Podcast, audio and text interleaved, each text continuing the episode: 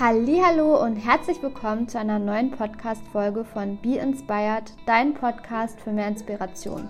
Mein Name ist Lisa Kummo und ich spreche mit Menschen, deren Geschichten mich inspirieren, faszinieren und mir Mut machen. In dieser Folge spreche ich mit meiner Kollegin Josephine Ettich. Bei dem ersten Kennenlerngespräch erzählte mir Josephine davon, wie sie im Sommer 2018 ihren Job kündigte, ihre Wohnung aufgab, alle Möbel verkaufte und sich gemeinsam mit ihrem Freund auf Weltreise begab. Ganz schön mutig, wie ich finde, und genau darüber möchte ich mit Josephine sprechen. Hör gerne rein, denn das ist eine sehr schöne Podcast-Folge. Viel Spaß! Ich freue mich total, dass du heute dich bereit erklärt hast, mit mir zu sprechen und dir die Zeit genommen hast. Also vielen Dank an der Stelle. Wir können ja eine kleine Check-in-Runde machen, so wie wir es bei der Arbeit auch immer tun. äh, wie geht es dir denn, Josephine, und wie bist du heute da? Äh, mir geht's total gut. Der Feierabend ist endlich da und ich freue mich hier zu sein und mit dir über ein sehr spannendes Thema zu sprechen. Ich freue mich auch, äh, also ich habe das ja eben schon gesagt, aber ich sage es nochmal, ich freue mich wirklich sehr, äh, dass du gesagt hast, dass du das machst, äh, weil das ja doch eher, ja, ich habe diesen Podcast gestartet im März und dann hat man irgendwie so Anfragen gestellt und ich glaube, ich habe dich auch relativ frühzeitig mal darüber informiert, dass ich das mache und du warst ja auch gleich irgendwie begeistert und dann hatte ich mir das notiert und jetzt ist es so cool, dass wir jetzt hier sitzen und das äh, machen. Äh, mir geht es auch sehr, sehr gut. Äh, ich freue mich auch, dass Feierabend ist und äh, dass wir jetzt ein Plätzchen gefunden haben. Nachdem wir äh, das halbe Büro abgesucht haben, wo wir ein stilles Plätzchen finden, sitzen jetzt hier im Wohnzimmer, sehr gemütlich. Also da auch nochmal hier, Josephine ist nämlich in der Standortentwicklung bei uns bei Hypoport. Also das hat sich auf jeden Fall hier gelohnt, dass solche Flächen auch äh, zur Verfügung gestellt werden. also multifunktional äh, nutzbar. Genau, ich war ja total begeistert von dir, als wir uns das erste Mal kennengelernt haben. Hast du nämlich berichtet davon, dass du, ich glaube, das war in 2018, wenn mich nicht alles täuscht, äh, musst du gleich nochmal äh, sagen, wann genau das war, aber auf jeden Fall hast du deinen Job gekündigt und dich auf Weltreise begeben. Und das hat mich so fasziniert, dass ich dachte, oh Mann, da muss ich nochmal mit dir richtig drüber sprechen. Und das hat so einen lasting Impact bei mir gehabt. Und die erste Frage, die sich mir so ein bisschen gestellt hat, ist, also was hat dich denn überhaupt dazu bewogen, diesen Schritt zu gehen und äh, auch den Job zu kündigen, alles ein bisschen hinter dich zu lassen? Magst du da vielleicht mal ein bisschen erzählen?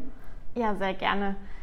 Also die Entscheidung, so eine Langzeitreise zu machen, die ist tatsächlich 2018 gefallen und 2019 ging es dann los. Und äh, die Beweggründe dahinter waren, glaube ich, ähm, relativ vielfältig. Also ähm, im Grunde war es so, dass man tatsächlich das Gefühl hatte, oder ich und mein Partner das Gefühl hatten, dass wir irgendwie noch was machen müssen. Also wir haben beide studiert und haben 2017 auch ungefähr zur gleichen Zeit unsere Abschlüsse gemacht und haben uns total gefreut und gesagt, ja, und wenn wir endlich unseren Abschluss haben, dann ist äh, die Studienzeit vorbei. So diese Doppelbelastung von ja. Arbeiten und Studieren ist endlich geschafft. Und dann freuen wir uns richtig und dann starten wir durch im Arbeitsleben und dann wird es richtig cool und dann verdienen wir Geld und äh, können arbeiten und uns alles irgendwie leisten und verwirklichen, so wie wir uns das vorstellen. Und dann kam die Zeit und wir haben unsere Verteidigung gehabt und haben unsere Studien ähm, abgeschlossen. Und dann ist man erstmal in so ein Loch gefallen. Also dann war erstmal so, okay, krass. Also man hat sich in einem Moment kurz richtig doll gefreut Mhm. Und danach war aber schon sehr schnell so eine Art Ernüchterung da.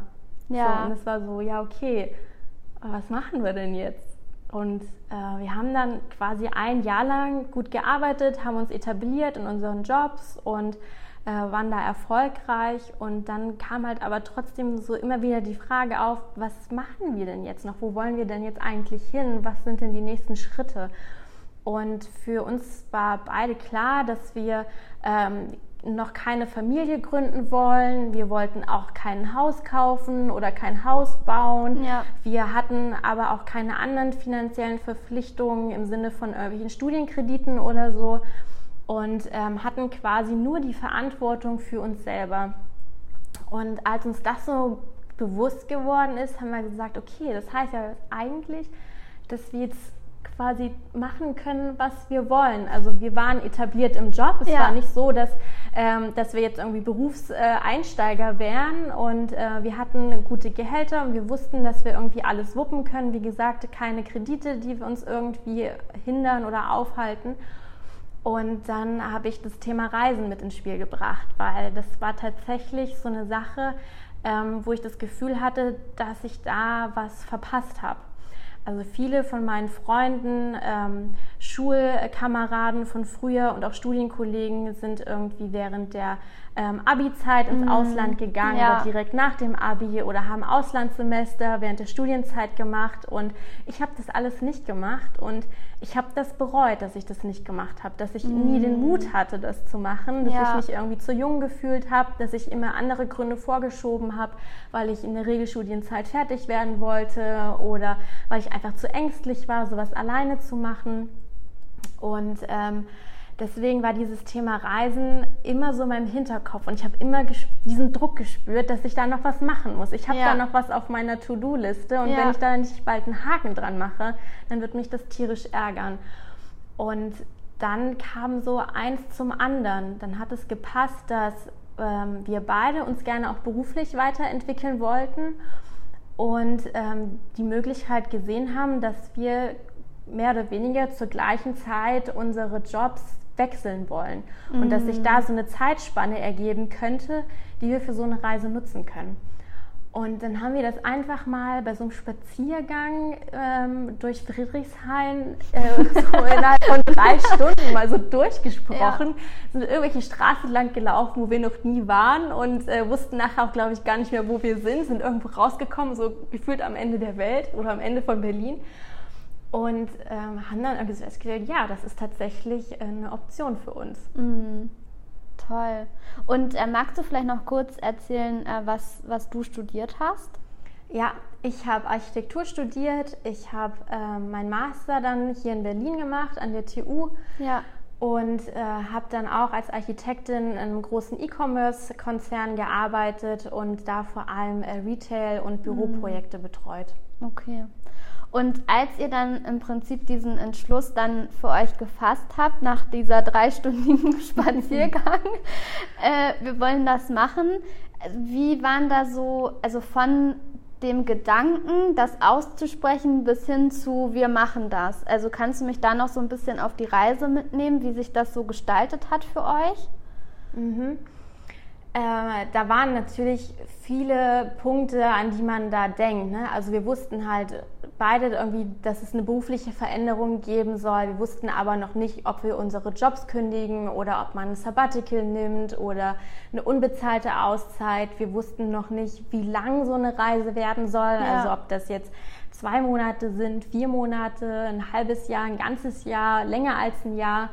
Ähm, das waren so Themen. Dann war natürlich auch Thema, wie das äh, unsere Eltern aufnehmen würden, ne? Mhm. weil wir auch ja. wussten, dass es da vielleicht auch kritische Stimmen gibt oder die vielleicht sagen so, wollt ihr das wirklich machen? Seid ihr euch sicher? So eher aus mhm. diesem äh, ängstlicheren Aspekt heraus.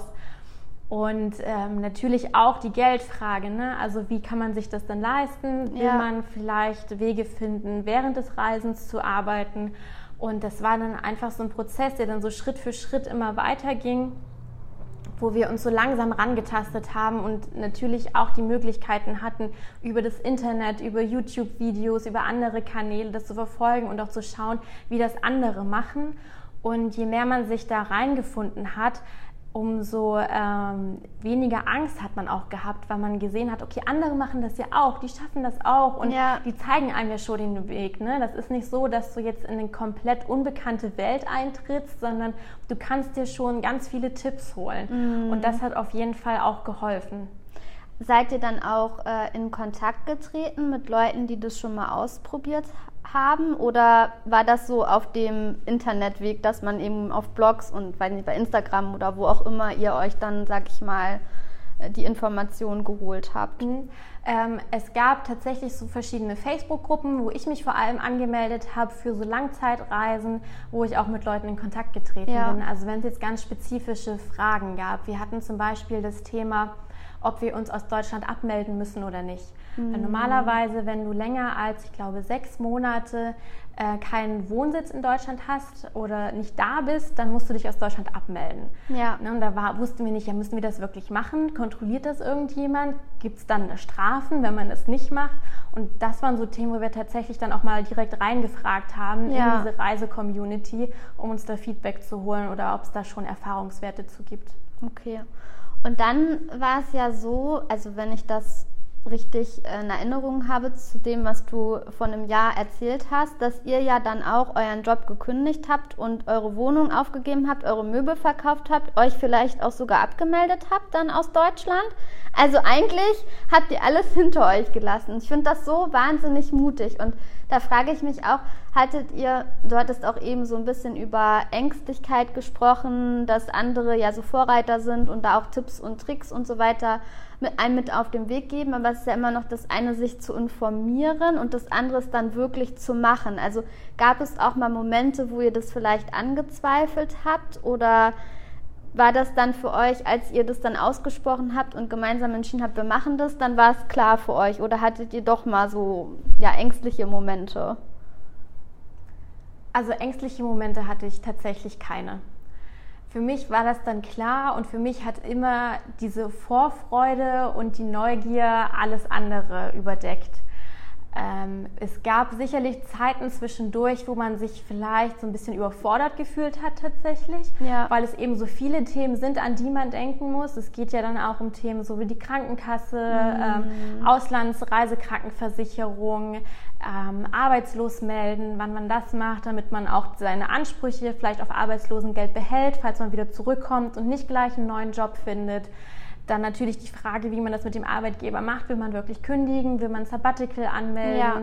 Oder wie man das Ganze eben auch finanziert, an was man noch denken muss. Und da hat es dann irgendwann geholfen, als wir uns so überfordert gefühlt haben, tatsächlich zu sagen, hey, pass auf, komm, wir nehmen uns jetzt hier drei so eine riesengroßen äh, Plakate, schreiben da unsere Themen drauf und die nächsten Wochen, die wir noch so übrig haben, das war, glaube ich, dann so vier, fünf Monate, bevor wir starten wollten mit der Reise und haben dann tatsächlich so uns Post-its geschrieben und auf diese Poster drauf geklebt mit den ganzen Aufgaben, die wir noch zu erledigen haben vorher. Ja. Und so hat man dann geschafft, diese ganzen Themen visuell aus Papier zu bringen. Und wir hatten dann, ich glaube, drei Poster gehabt, die wir so direkt neben das Bett an die Wand gehängt haben ja. und hatten so immer morgens und abends, wenn wir ins Bett gegangen sind oder wenn wir morgens aufgestanden sind, diese Poster im Blick und wussten, auf welches Ziel wir hinarbeiten und wussten auch ganz genau, dass wir dadurch auch keine Aufgabe ähm, aus den Augen verlieren. Mhm. Also das heißt dann schon, dass ihr euch im Prinzip aus so einen so einen Zeitraum gesetzt habt, so, was weiß ich, ab dem 1. August 20, 2019 wollen wir losgereist sein, wo auch immer hin. Also ja. das war schon, und dann habt ihr euch im Prinzip überlegt, okay, um das zu erreichen, was sind die Schritte, die wir tun müssen, um das dann ähm, in, ja, zu erfüllen im Prinzip. Ja, okay. genau, richtig. Also für uns war dann klar, dass es ähm, Richtung Sommer gehen wird, wenn wir starten. Und äh, mein Partner hat im Juli Geburtstag und dann war tatsächlich so die Überlegung, okay, das wäre doch schön an deinem Geburtstag, wenn wir dann irgendwo sind, wo es halt richtig geil ist. Ja. Irgendwie so, dass das so mit der Auftakt dann wird. Und je klarer ähm, das wurde, dieses, ähm, dieses Startdatum der Reise, äh, desto öfter hat man sich halt auch gefragt, ja, wo wollen wir denn eigentlich anfangen mit der Reise? Und mein Partner äh, wollte gerne irgendwann mal auf der chinesischen Mauer stehen. Ach, und cool. irgendwann habe ich dann zu ihm gesagt, hey, wäre es nicht geil, wir an seinem Geburtstag auf ja. der chinesischen Mauer sind. Ja. Und so kam das halt einfach so Schritt für Schritt, dass sich das alles so ergeben hat. Und es kam mehr oder weniger alles dann von alleine. Also wir haben diese Entscheidung getroffen, wir mhm. haben uns mhm. informiert und dann kam, so von, kam man von einem zum anderen Thema. Ne? Dann haben ja. wir uns informiert, wie das mit der Krankenkasse ist. Dann wussten wir, dass wir uns noch impfen lassen wollen vor der Reise. Dann wussten wir auch, wurden wir aufmerksam gemacht, dass wir es mit dem Arbeitsamt klären müssen, mit dem Arbeitgeber. Und so ist man Schritt für Schritt einfach immer weitergegangen. Mhm. Und jetzt aber nochmal die spannende Frage. Es war, also du hattest vorhin erwähnt, ganz am Anfang, ähm, dass der Beweggrund auch so ursprünglich war ähm, oder auch damit reingespielt habt, dass ihr beide an einem Punkt angekommen wart und überlegt habt, den Job zu wechseln. Und war das auch so, mit, so ein bisschen der Grund zu sagen, okay, wir kündigen den Job, anstatt jetzt so ein Sabbatical zu machen zum Beispiel? Oder also welche Beweggründe standen da dahinter zu sagen, wir lassen das jetzt auch hinter uns? Bei mir war es so, ich hatte schon sechs Jahre für das Unternehmen gearbeitet. Ja. Ich habe zwischendurch als Werkstudentin da weitergearbeitet, danach als Junior-Projektmanagerin.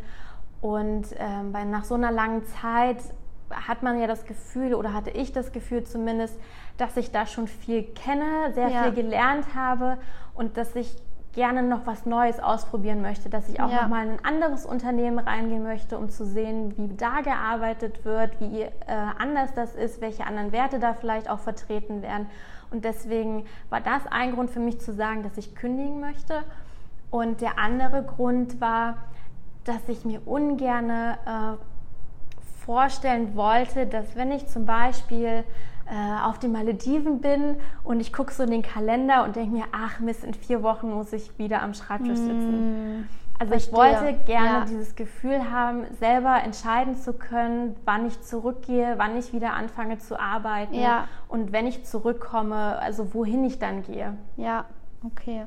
Das heißt, als ihr dann losgeflogen seid nach äh, hier auf die zu, zur chinesischen Mauer, hattet ihr dann auch schon einen Plan, welche Ra Länder ihr bereisen wollt, wie lange ihr unterwegs sein wollt oder ihr habt sozusagen euch ein Ticket besorgt und dann seid ihr einfach gestartet und mal schauen, wo die Reise so hinführt? Ja, so ähnlich war das. Also wir hatten dann ja in Deutschland quasi alles platt gemacht, wie du gesagt hattest. Wir ja. haben äh, die Wohnung gekündigt, wir haben all unsere Möbel verkauft und den Hausrat äh, über eBay Kleinanzeigen verschenkt. Das fand ich auch noch so eine schöne Anekdote, dass ich einmal bei eBay Kleinanzeigen meine Blumentöpfe und so restliche Blumenerde äh, online gestellt hat und dann bekam ich eine Nachricht dass ähm, ein paar Leute das gerne abholen würden, ob ich zu Hause wäre. Ich so, ja klar, kommt vorbei. Und dann klingelte es eine halbe Stunde später an der Tür und ich hörte dann, wie zwei äh, Männer so die Treppe hochstapfen und ich schaue so um die Ecke ins Treppenhaus rein und äh, sehe dann zwei große Männer auf mich zukommen mit dunkelblauen T-Shirts, wo ganz groß Feuerwehr draufsteht.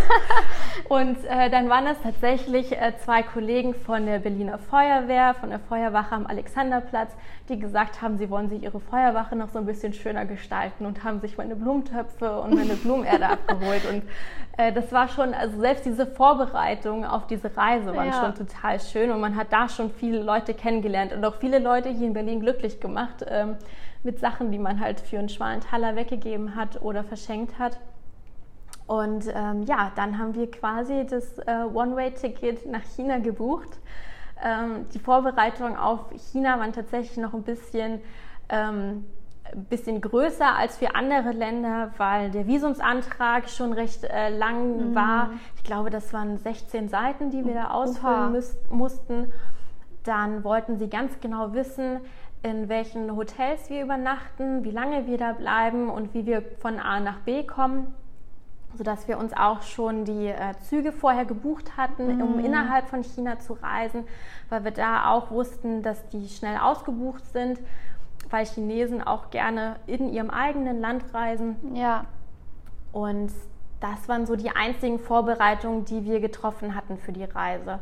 Wir haben noch ähm, vietnamesische Freunde hier in Deutschland, die uns äh, ganz ganz stolz und ganz freudig und glücklich angeboten haben, dass wir bei ihren Eltern Ach, übernachten toll. können, wenn wir in Hanoi sind. Also war dann klar, dass wir auf jeden Fall nach China weiterreisen wollen, nach Vietnam. Ja. Und wir hatten auch das Glück, über ähm, einen anderen Freund hier in Deutschland eine Person in Hongkong kennenzulernen und der uns dann halt auch direkt angeboten hat. Ich habe einen Kumpel in Hongkong, ich schreibe den mal an und oh, den könnt toll. ihr bestimmt auch besuchen. Der freut sich auch, euch Hongkong zu zeigen. Und dann waren diese Fixpunkte quasi von Anfang an gesetzt. Also chinesische Mauer war klar und dass wir durch China reisen und dann im Anschluss weiter nach Vietnam und der Zwischenstopp in Hongkong. Und wie war das dann? Also kannst du mir noch mal berichten, als ihr dann äh, an dem Geburtstag von deinem Partner auf der chinesischen Mauer standet. Was für ein Gefühl hattet ihr da? Das war der absolute Wahnsinn und ich glaube, das ist für uns beide heute noch mit eines der schönsten und äh, einprägsamsten Erlebnisse der Reise gewesen. Also es war der dritte Tag der Reise. Wir sind am 9. Juli gestartet und am 12. Juli standen wir auf der chinesischen Mauer. Und wir hatten vorher lange recherchiert, weil wir gerne auf einen Abschnitt wollten, der noch äh, untouristisch ist, also der nicht touristisch erschlossen wurde. Mhm der noch ganz ursprünglich ist und wo wir quasi zum Sonnenaufgang da oben stehen, ohne irgendwelche anderen Leute. Und wir hatten das Glück, dass wir dann einen Guide gefunden haben, einen Chinesen, der gesagt hat, er äh, kann das machen, er kann uns quasi von Peking aus abholen in den frühen Morgenstunden und uns dann auf so einen abgeschiedenen Abschnitt bringen. Und dann hat er uns, ich glaube, in der Nacht um 3 Uhr äh, abgeholt in Peking vom Hotel. Er hatte noch seine Partnerin dabei, damit sie sich mit dem Fahren abwechseln können. Und dann sind wir, ich glaube, es ungefähr zwei Stunden aus äh, Peking rausgefahren haben dann in einem kleinen Dorf noch einen äh, dritten älteren Mann abgeholt, der uns dann durchs Dickicht geführt hat bis zu einem abgelegenen Parkplatz, so ein Schotterparkplatz, wo wir das Auto abgestellt haben. Und dann hat er seine Taschenlampe genommen und hat dann einfach so in die Sträucher rein, so ins Dickicht geleuchtet und hat nur gesagt, da müsst ihr lang. Okay. Und dann haben wir dazwischen... Das klingt ja schon abenteuerlich. Ja. Dann haben wir dazwischen dem Dickicht, zwischen den Sträuchern so einen kleinen Trampelpfad entdeckt und äh, haben dann gesagt, ja okay, dann äh, müssen wir jetzt los. Dann äh, gehen wir jetzt hier so im Halbdunkeln, so mit den Handy-Taschenlampen an, irgendwie da durchs Geröll und über Stock und Stein und ähm, hatten tatsächlich dann auch so ein bisschen Zeitdruck und sind dann irgendwie schneller vorne weggelaufen und haben irgendwann gemerkt, dass unser Guide, der Viktor, immer weiter zurückfiel. Und irgendwann habe ich mich dann umgedreht und habe nochmal geguckt und ich sagte so, hey, irgendwie Viktor ist weg. Ja. Und dann haben wir auf ihn gewartet und er kam und hat uns dann zu verstehen gegeben, dass er ein starker Raucher ist und dass er tatsächlich gerade Probleme mit der Lunge hat und nicht ja. so schnell hinterherkommt und äh, wir sollten irgendwie ruhig äh, vorne weggehen oder einfach immer geradeaus, wir werden es schon finden und er kommt danach. Und das haben wir dann auch gemacht und ich habe mich dann ab und zu mal umgedreht und habe dann so nach unten so gerufen, Victor, are you okay? Und dann hat es immer so zwei, drei Sekunden gedauert und dann habe ich so aus dem Off, habe ich dann rufen hören, I'm okay, ist alles klar. Und ähm, dann standen wir tatsächlich irgendwann oben auf der chinesischen Mauer und es war wirklich atemberaubend ist. Wir waren genau pünktlich, es war Sonnenaufgang, es war niemand da außer uns. und wir haben in alle Richtungen, in die wir geguckt haben, die chinesische Mauer gesehen, wie sie sich so über diese Bergrücken rüberschlängelt. Und es war einfach also eine Wahnsinnsaussicht. So der Nebel, der über den Wäldern gerade hochsteigt, die Sonne, die alles in so Pastellfarben taucht und wir ganz alleine mit ein paar Vögeln, die noch gezwitschert haben. Also das war richtig, richtig schön, ja. Und äh, also als ihr dann da standet, war das dann auch der Moment auch nochmal, wo vielleicht, also ich weiß jetzt nicht, ob irgendwie vielleicht noch ein Stück Anspannung war oder eher diese Vorfreude, dass, also, dass man das jetzt gemacht hat, man ist jetzt gestartet und man steht jetzt da und sagt so, ja, das war genau die richtige Entscheidung, dass wir das jetzt gemacht haben. Ich glaube, das kam tatsächlich erst später irgendwann, weil am Anfang hat sich alles einfach nur wie ein Urlaub angefühlt. Mm, also man hat ja. das nicht realisiert, dass man jetzt für mehrere Monate weg sein wird. Ja. Am Anfang war das einfach nur das Gefühl, wie wir fliegen in den Urlaub. Ja. Wir fliegen jetzt mal weg, wir haben unseren Rucksack dabei und ähm, sind jetzt einfach mal für ein paar Wochen im Urlaub, so wie man das sonst auch gemacht hätte. Okay. Und äh, wie lange wart ihr jetzt noch mal genau unterwegs? Wir waren äh, knapp neun Monate unterwegs. Okay, Wir hatten ähm, ein bisschen mehr geplant, aber mussten dann früher zurückkommen. Hm, weil, aber wahrscheinlich aufgrund von Corona, oder? Tatsächlich nicht. Der Grund ist leider ein trauriger Grund, weil es einen Todesfall in meiner ja. Ah. Familie gab, der uns zum ähm, vorzeitigen Ende der Reise geführt hat. Ähm, das war dann im Februar 2020 mm. und dann kam aber so ziemlich ähm, kurz darauf, ich glaube dann im März, ja, der erste Lockdown ja. und mit Corona wurde alles äh, brisanter und dann war uns auch klar, dass die Reise erstmal nicht weitergehen wird. Ja. Okay, das heißt, ursprünglich hattet ihr eigentlich länger geplant. Wir hatten uns keine feste Zeit gesetzt, wie lange wir reisen wollen. Wir haben einfach ja. gesagt, wir schauen einfach, wie lange wir Lust haben, wie lange das Geld reicht, wie lange wir das machen wollen. Und wir hätten vermutlich noch ein paar Wochen mehr drangehangen. Ja. Aber ich glaube nicht mehr mehrere Monate. Hm, okay. Und äh, magst du mal berichten, in welchen Ländern ihr dann so äh, unterwegs wart? Gerne. Also für uns war klar, dass wir versuchen wollen, so wenig wie möglich mit dem Flugzeug zu reisen und mehr auf öffentliche Verkehrsmittel wie Züge und Busse zurückzugreifen. Und deshalb sind wir immer von einem Land ins nächstgelegene Nachbarland gereist. Ach cool. Wir haben also mit China angefangen und dann Vietnam, sind da einmal vom Norden bis in den Süden von Vietnam und von da aus weiter nach Kambodscha, mhm. dann durch äh, Laos, von Laos über den Mekong äh, nach Nordthailand eingereist. In Thailand sind wir dann äh, im Norden geblieben, weil wir Thailand 2017 schon mal für vier Wochen besucht hatten.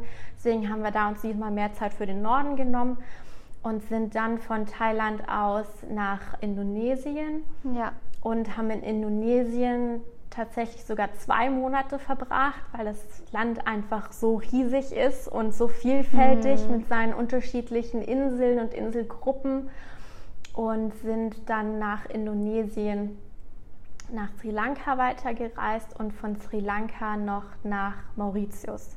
Haben oh, uns auf toll. Mauritius noch mit äh, Freunden getroffen und da war dann eigentlich der Plan, dass wir noch nach ähm, Südafrika weiterreisen und in Südafrika dann so eine Art Roadtrip machen mit äh, einem Jeep und dann selber unterwegs sind ja. von Johannesburg nach Kapstadt. Und das haben wir dann leider nicht mehr machen können. Also Mauritius war dann für uns die Endstation und äh, Südafrika ist jetzt quasi noch offen für uns. Okay, aber dann steht ja die nächste Reise auf jeden Fall auch schon in den Startlöchern.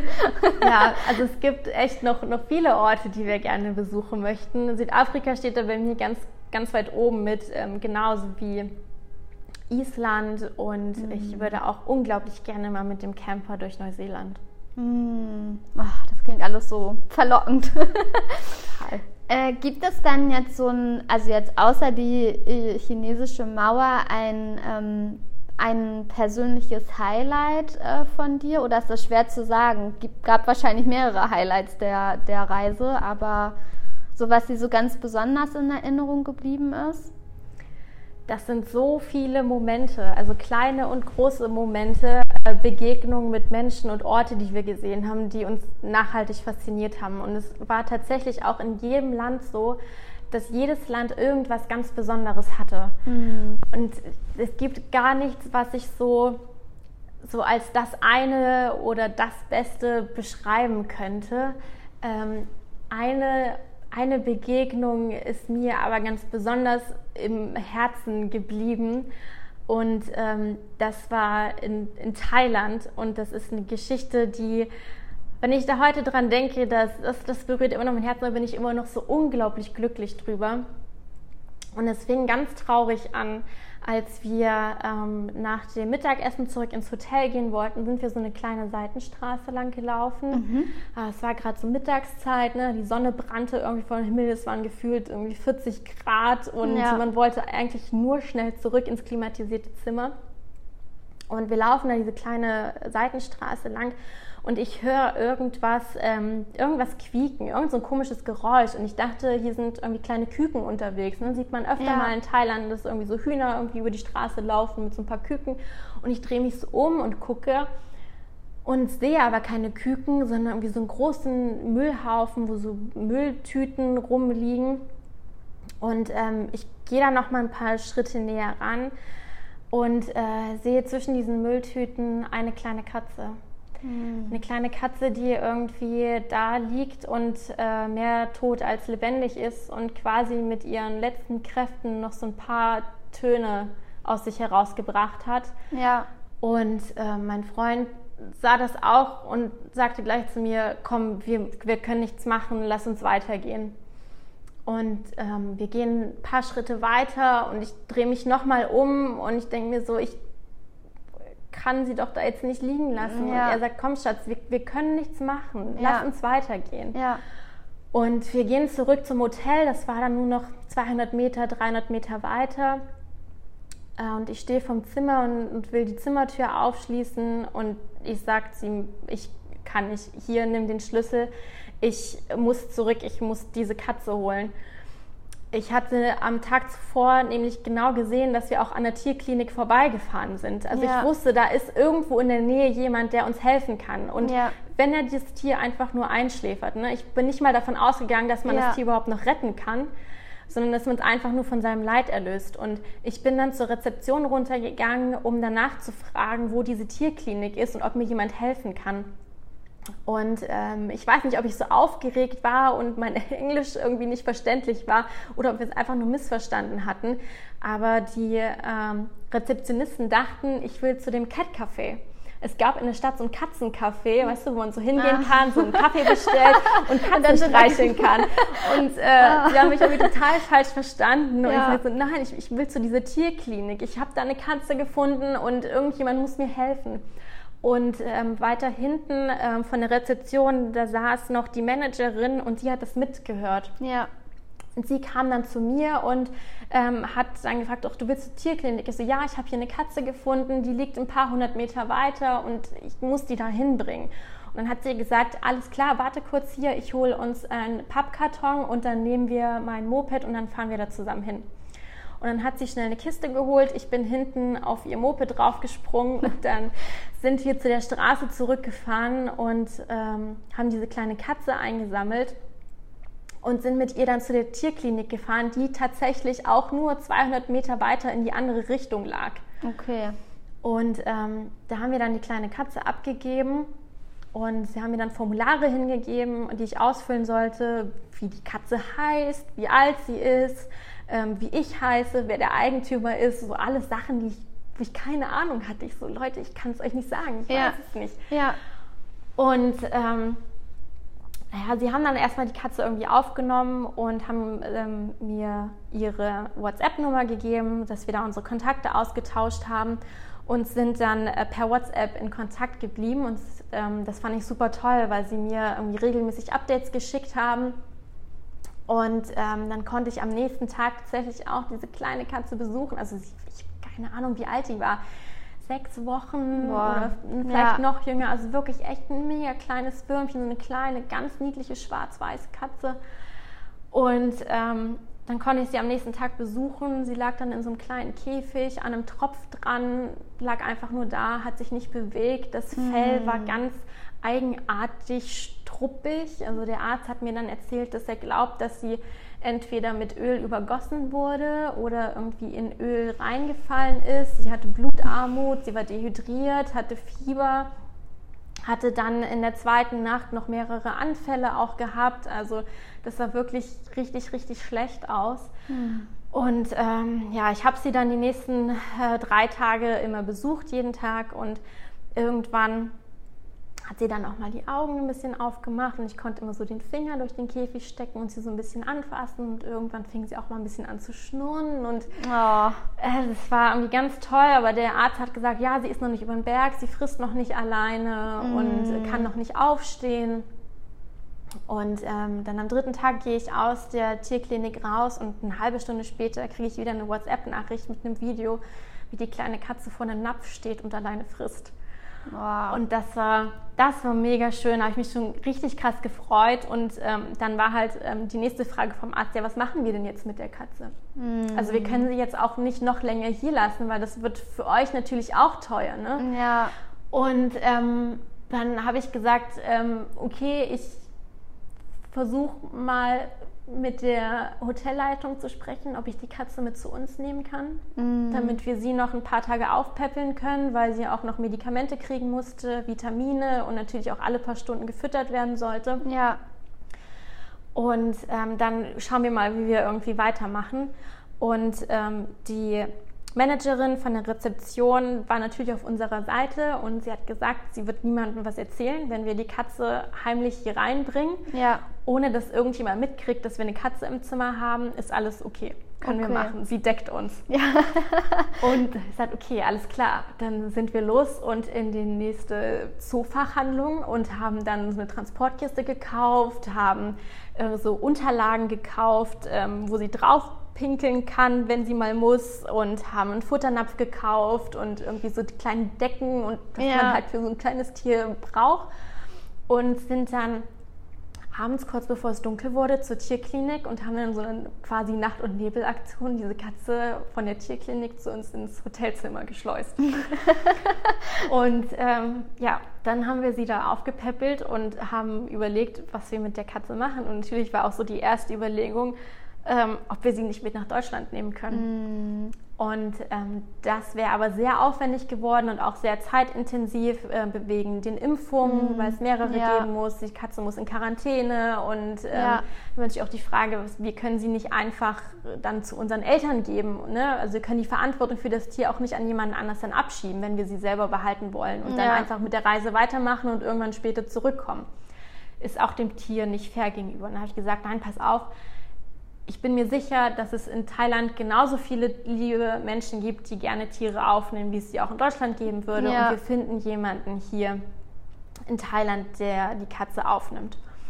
Und dann habe ich wieder ähm, bei Facebook recherchiert und habe dann auch verschiedene Tierschutzorganisationen und Gruppen gefunden in Thailand, die so ähm, sich äh, Straßenkatzen auch annehmen und anderen Fundtieren.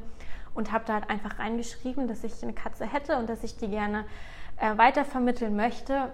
Und daraufhin hat sich eine Frau gemeldet, Linda aus Chiang Mai, ähm, was ich weiß nicht, ich glaube so 50 Kilometer etwa von Chiang Rai, wo wir gerade waren, entfernt war, die gesagt hat, dass sie gerade auch zwei Katzen zur Pflege hatte, zwei kleine, und ihre Katze die anderen zwei kleinen total vermisst und sie deswegen halt ähm, noch jemanden gerne jetzt für ihre Katze da hätte. Ja. Und dann habe ich gesagt, ja, hört sich super an, kannst du vorbeikommen und die Katze abholen? Sie sagt, ja, abholen ist schwierig, es wäre besser, ähm, wenn ihr nach uns, äh, zu uns nach Chiang Mai kommen könnt. Und dann habe ich gesagt, alles klar, kriegen wir auch hin, machen wir. Dann habe ich ein Ja. Taxi bestellt, wir haben die kleine Katze genommen und ähm, haben sie, ähm, sind dann mit ihr nach Chiang Mai gefahren, hatten sie natürlich zuerst eine Transportkiste, das fand sie total blöd, ne? hat dann ganz doll geweint in dieser Transportkiste und dann hatte ich sie die ganze Fahrt nachher über auf dem Schoß ne? und dann hat sie da irgendwie geschlafen und Och, war ganz Mann. friedlich und happy. Oh. Und ähm, dann sind wir angekommen in Chiang Mai und sind kurz ins Hotel eingecheckt und sind dann zu Linda gefahren. Und als wir bei Linda vor der Tür standen, gehen wir durch das Hoftor und sehen schon irgendwie ne, ein schönes großes Haus, ein großes Anwesen, schöner Ja. Garten. Also hat schon irgendwie super Eindruck gemacht. Und dann kommen uns aber erstmal so ein Rudel von sechs Hunden entgegen. Und wir dachten, oh, okay, von den sechs Hunden hat sie aber nichts erzählt. Ja. Und irgendwie hinter diesem Rudel an Hunden kam Linda angelaufen. Linda ist ähm, eine Amerikanerin, die schon viele Jahre in Thailand lebt, auch mit einem Thailänder verheiratet ist, die damals ähm, im Konsulat im amerikanischen gearbeitet hat und jetzt äh, pensioniert ist und die ein ganz großes Herz für Tiere hat. Also sie hat insgesamt zu der Zeit 13 Tiere gehabt. Wow. Also ich glaube sieben, sieben Hunde und äh, drei oder vier Katzen. Ähm, dann gab es noch äh, zwei Affen, die sie da hatten, die sie auch mal aus einer Filmproduktion heraus quasi gerettet haben. Mm. Und ähm, ja, alles äh, Straßenhunde oder gehandicapte Tiere mit äh, drei Beinen, einem Auge, solche Sachen. Ja. Und äh, haben schon irgendwie gemerkt, okay, also hier haben wir irgendwie so, so Lotterie-Hauptgewinn gemacht. Ja. Und ähm, Wahnsinn. wir haben viele, viele Tränen vergossen, Ja, als wir die kleine Katze da lassen mussten. Und ähm, das, was mir dann damals noch so den Rest gegeben hat, war, als sie fragte, ob die Katze schon einen Namen hat. Mm. Und ich habe ihr gesagt, dass ich der Katze extra keinen Namen gegeben habe, ähm, damit es mir nicht ganz so schwer fällt, sie abzugeben und Ja. so eine ganz enge Bindung aufbaut. Hat natürlich irgendwie nichts, nichts gebracht. Ne? Ich war trotzdem irgendwie schockverliebt in diese Katze und sie war einfach irgendwie großartig, weil wir so viel Spaß am Ende mit ihr hatten und sie so lustig war bei uns in diesem kleinen Hotelzimmer. Ähm, und dann sagte Linda zu mir, ähm, normalerweise, wenn sie Katzen oder andere Tiere übernimmt, dann ähm, gibt sie den Tieren immer den Namen von den Leuten, die sie gerettet hat. Mm. Und sie würde die Katze gerne Josie nennen. Ja. Und dann war es dann vorbei. Okay. Ja. So, dann liefen alle Tränen, dann war ich so gerührt und ich habe hab so gestoßen. Also ich, okay, okay. so, oh. Und ähm, das hat uns ähm, war wieder so eine Begegnung, ähm, also ne, mit diesem kleinen Tier, irgendwie dieses Gefühl, ein Lebewesen gerettet zu haben und auch diese Freundschaft, die wir jetzt mit Linda pflegen, ist irgendwie ganz toll. Also wir haben sie danach auch noch besucht gehabt, nochmal, wir sind nochmal weitergereist, auch wieder zurückgekommen nach Chiang Mai, haben die Katze nochmal besucht, die kleine Josie und äh, Linda versorgt uns auch regelmäßig äh, mit immer Fotos. Noch. Ah, immer toll. noch. Genau. Also, also das heißt, die, die ist auch äh, bei ihr weiterhin geblieben, die ja, Katze. Sie ist bei ihr geblieben toll. und ähm, die passt da perfekt rein. Also das ist so eine besondere Katze, die ist so mutig. Die hat überhaupt keine Angst gehabt vor diesen ganzen großen Hunden. Die ist ja. sofort mit diesen riesen Huskies irgendwie da rumgetollt. Also das war schon äh, wahnsinnig äh, beeindruckend, ähm, sie hat so eine kleine ähm, eine Behinderung an den Beinen hinten, an den Hinterläufen. Also mhm. sie kann nicht ganz gerade laufen. Ja. Und Linda ähm, sagt immer ganz süß, sie ist wie so ein drunken Cowboy, so ein betrunkener Cowboy ja. läuft sie. Immer so ein bisschen schief und torkelnd, aber irgendwie auch total witzig. Und ähm, ein Bild hat sie uns Weihnachten geschickt, wie die Katze so in den Weihnachtsbaum reingesprungen ist. Also sie hängt wirklich so zwischen den Weihnachtsbaumkugeln. Also das ist so mega und es beschreibt auch diesen Charakter von diesem Tier so unglaublich gut, dieses Foto. Also das ist ah, wirklich oh, schön. richtig, richtig schön, ja. Ja, und vor allem finde ich das Tolle zu hören, dass ihr auch immer noch Kontakt äh, zu Linda habt und dadurch ja immer ja noch Berührungspunkte dann auch mit äh, Josie ja. habt. Ja. Also es gibt tatsächlich ein paar Begegnungen, die wir auf der Reise hatten mit Menschen, mit denen wir heute immer noch in Kontakt sind. Ja, Wahnsinn.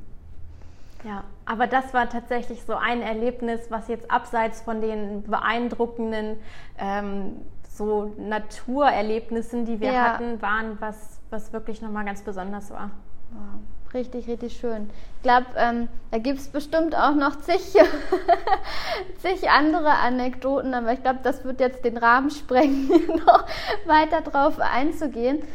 Was mich auf jeden Fall auch noch interessiert, ist das Thema Freiheitsgefühl. Also wir hatten jetzt im Vorgespräch ähm, ja schon mal ein Stück weit äh, sind wir da kurz eingetaucht, äh, weil ich mich auch gefragt habe, ob und jetzt habe ich ja gelernt, dass das jetzt nicht der erste Beweggrund war, zu sagen, okay, aus äh, Freiheitsgründen äh, machen wir jetzt irgendwie nochmal eine Reise, sondern eben andere Beweggründe. Aber du hattest im Vorgespräch auch erwähnt, dass das Thema Freiheit dann während der Reise so ein bisschen aufgekommen ist. Magst du vielleicht mal berichten, was das für dich bedeutet, das äh, Thema Freiheit? Ja, ähm, ich überlege gerade, wo ich da am besten ansetze, weil im ersten Augenblick war das Thema Freiheit verbunden mit Überforderung. Hm. Als wir realisiert haben, dass wir überall hingehen können, wo wir wollen, ja. dass wir an nichts gebunden sind und dass wir tatsächlich komplett frei sind in unseren Entscheidungen, die wir gerade treffen, dass ja. uns nichts abhält und uns alle Türen offen stehen haben wir uns einfach nur überfordert gefühlt. Ja, das kann ich verstehen. Wir wussten nicht, was wir machen sollen. Und ne, das ist jetzt so Jammern auf richtig hohem ja, Niveau. Also ja. wirklich so First World Problem Nummer eins. Also ja, weiter geht's stimmt. nicht. Ähm, und das, das ging im ersten Moment damit einher. Also mhm. wirklich das Gefühl von Überforderung und ähm, das zu realisieren, auch wie privilegiert wir sind ähm, dadurch, dass wir das machen können, dass wir die finanziellen Möglichkeiten haben, dass wir auch den familiären Support haben, auch von unseren Freunden, dass wir da unterstützt worden, ganz, ganz groß und ganz stark. Ja. Und auch ähm, die soziale Sicherheit, die wir hatten. Ja. Denn was soll uns denn passieren, wenn wir zurück nach Deutschland kommen und nicht sofort einen Job finden? Dann haben wir eine Familie, bei der wir wohnen können dann haben wir die Möglichkeit, Arbeitslosengeld zu bekommen, soziale Unterstützung und Hilfe zu haben. Und wir haben auch das Privileg, mit einem deutschen Reisepass quasi überall und in mhm. jedes Land ohne Probleme einreisen zu können. Ja. Und ähm, das ist uns auch auf der Reise ganz doll bewusst geworden und ging auch immer einher mit diesem Freiheitsgefühl. Also Freiheit und äh, dieses große Privileg, das überhaupt machen zu können. Mhm. Ja, das stimmt. Also insbesondere, ja, sich eben auch bewusst zu werden. Also ich kann das jetzt nur, also ich weiß noch bei mir, als ich, sag ich mal, das Studium dann beendet habe und man war sich also ich habe dann nach dem Studium, habe ich dann noch meinen Doktor angefangen, dann war das ja eigentlich auch so ein vorgeebneter Weg, so ich mache jetzt meinen Doktor und höchstwahrscheinlich werde ich dann irgendwie an der Uni wahrscheinlich irgendwie lehren oder was auch immer. Und dann war das aber bei mir so, dass ich dann entschieden habe, nee, das mit dem Doktor ist doch nicht so meins. So, und dann bin ich erstmal zurück und wusste halt gar nicht, was mache ich denn jetzt? Also, und da kann ich schon dieses Stück weit Überforderung, weil man hat einfach so viele Möglichkeiten, auch mit dem, was ich studiert habe, war das jetzt nicht äh, so, na, also Politikwissenschaften, internationale Beziehungen, hat man am Ende nachher so viele Möglichkeiten, was man machen könnte, dass das auch schon wieder ein Stück weit Überforderung ist. So, und deswegen kann ich das sehr ähm, ja, na, also nachempfinden, was so diese Überforderung mit sich bringt, wenn man so unendlich viele Möglichkeiten hat, was dann aber auch wiederum schön ist, dass man überhaupt äh, diese Möglichkeiten hat, das zu tun. So, und ich glaube, das ist halt auch immer ein Stück weit wichtig, sich das in Erinnerung zu rufen, äh, dass wir dann eben in einer privilegierten Situation sind, ähm, uns dann aussuchen zu können, selber entscheiden zu können, ob wir etwas tun oder eben nicht. Ja. Ja, total. Also das ist das, glaube ich, was so eines der großen Learnings war, die ich mitgenommen habe. Also dieses Gefühl von Freiheit, ja, aber immer verbunden mit einer sehr großen Dankbarkeit und mhm. auch einem Gefühl von Demut. Ja, ja, das stimmt. Ähm, ich habe immer am Ende äh, des Podcasts immer noch so ein paar Fragen, die ich eigentlich jedem Gast stelle. Und äh, zwar ist es das eine, wenn ich dich mitten in der Nacht wecken würde und dich fragen würde, was ist dein sehnlichster Traum oder Wunsch für dein Leben? Wüsstest du das oder müsstest du da längere Zeit drüber nachdenken? Nein, ich glaube, ich wüsste es. Ich glaube, ich könnte es äh, ziemlich schnell beantworten. Magst du das verraten? Ja, mag ich gerne. Also ich träume davon, in den nächsten, ich weiß nicht, spätestens 20 Jahren irgendwo so einen alten Bauernhof zu haben. Ach, schön. Irgendwo abgeschieden äh, mit einem großen Garten, wo ich selber Gemüse anbaue, ganz viel koche, am besten mit so einer Outdoor-Küche und einem äh, natürlichen äh, Schwimmteich. So ein paar Katzen um mich rum, vielleicht auch drei, vier Hühner und einfach so ein ganz entspanntes Leben auf dem Land habe. Oh, das klingt äh, richtig, richtig, richtig schön. Da kommen wir dann auch tatsächlich gleich zur nächsten Frage und zwar, ähm, also wenn du am Ende deines Lebens angekommen bist, grau und alt bist, auf deinem Sterbebett liegst und ja, so auf dein Leben zurückblickst, was möchtest du auf keinen Fall bereut haben? Was ich auf keinen Fall bereut haben will. Und das ist äh, eine schwierige Frage. Also wenn ich jetzt wüsste, dass ich morgen sterbe, dass es morgen schon so weit wäre, würde ich nichts bereuen. Also das mit der Reise und ja. diese Auszeit für länger zu nehmen, das war was, was ich bereut hätte, wenn ich es nicht gemacht hätte. Also ja. das ist wirklich das Einzige, wo ich genau wusste, wenn ich das nicht irgendwann noch mal mache, das werde ich richtig, richtig doll bereuen. Mhm. Und jetzt ist es aber so, dass ich weiß, wenn ich irgendwas will, ich finde einen Weg und ich schaffe das zu machen. Und das gibt einem ganz viel Gelassenheit mit. Und deswegen mhm. würde ich jetzt sagen, es gibt gerade nichts, was ich ähm, bereuen würde, wenn ich es nicht gemacht hätte. Boah, toll. Das finde ich äh, großartig, dass, äh, dass du das jetzt schon sagen kannst. Richtig, richtig schön. Und ähm, muss mal gerade überlegen, was war nochmal die letzte Frage? Jetzt hat, das hat mich gerade so, so umgehauen, dass du das gerade gesagt hast. Äh, ach genau, ähm, gibt es irgendwas, was du anderen noch mit auf den Weg geben würdest? Also besonders denjenigen, die das jetzt äh, hören, zukünftig hören oder generell Menschen, mit denen du auch im Umfeld bist. Also was sind so Sachen, die du gerne mit auf den Weg geben würdest? einfach machen. Mhm. Einfach machen, einfach den ersten Schritt wagen und alles andere, das kommt dann irgendwie. Also es gab auch immer schwierige Zeiten in meinem Leben, auch in dem von meinem Partner, aber irgendwie immer auch, wenn es vermeintliche Misserfolge waren oder irgendwas nicht geklappt hat, am Ende hat man immer einen Grund gesehen, warum es noch nicht so weit sein sollte, warum ja. es noch nicht passieren sollte. Ja. Ne, dieses Prinzip, alles passiert aus einem Grund, everything happens for a reason, das ist tatsächlich ähm, anwendbar in 99 Prozent der Fälle. Mhm. Und ich glaube ganz fest daran, an das Universum und dass das Universum uns was Gutes tut, ja. wenn wir auch Gutes raussenden. Und wenn etwas noch nicht geklappt hat, dann waren wir noch nicht bereit dafür. Und es wird der Tag kommen und wir sind bereit und dann wird auch das passieren, was wir uns wünschen und uns vornehmen. Also vielen, vielen, vielen Dank, äh, Josephine, dass du dir die Zeit genommen hast. Es war ein großartiges Gespräch. Es ist noch besser gewesen, als ich mir das äh, vorgestellt habe. Ähm, ja, also äh, ich äh, freue mich, dass, dass, dass die Reise hier nicht zu Ende ist, sondern wir arbeiten ja auch eng zusammen, ähm, dass man äh, das eine oder andere sicherlich dann nochmal äh, ins Gespräch kommt. Also vielen, vielen Dank, ähm, ja, dass du dir die Zeit genommen hast. Sehr gerne. Es hat total viel Spaß gemacht. Ich finde es immer noch großartig, dass du, Josephine, dich gemeinsam mit deinem Freund in dieses Abenteuer gewagt hast. Ihr zwei habt auf euer Herz gehört und wart mutig genug, den Schritt zu gehen, alles hinter euch zu lassen.